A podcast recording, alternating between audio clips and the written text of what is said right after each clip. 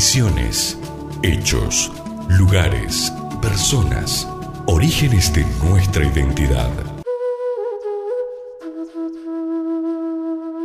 A las tantas proezas históricas libradas en esta región, debemos sumarles la llevada a cabo en la reducción jesuítica Nuestra Señora de Loreto por haber sido cuna de la imprenta argentina. Esta reducción fue fundada en 1610 por los padres José Catalindo y Simón Maceta en el Guairá, en la ribera izquierda del río Parió, desde donde emigra en 1631, conducidos por el padre Antonio Ruiz de Montoya a las márgenes del arroyo Yabevirí.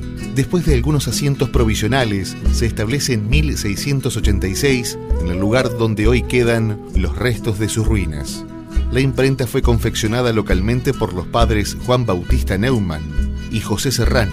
La prensa y el soporte fueron hechos con maderas de la región y los caracteres fundidos en plomo y estaño.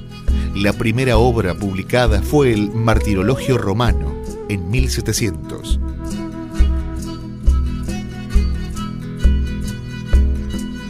Nuestra región conserva los objetos, nombres, lugares y vivencias que dieron origen a nuestra identidad.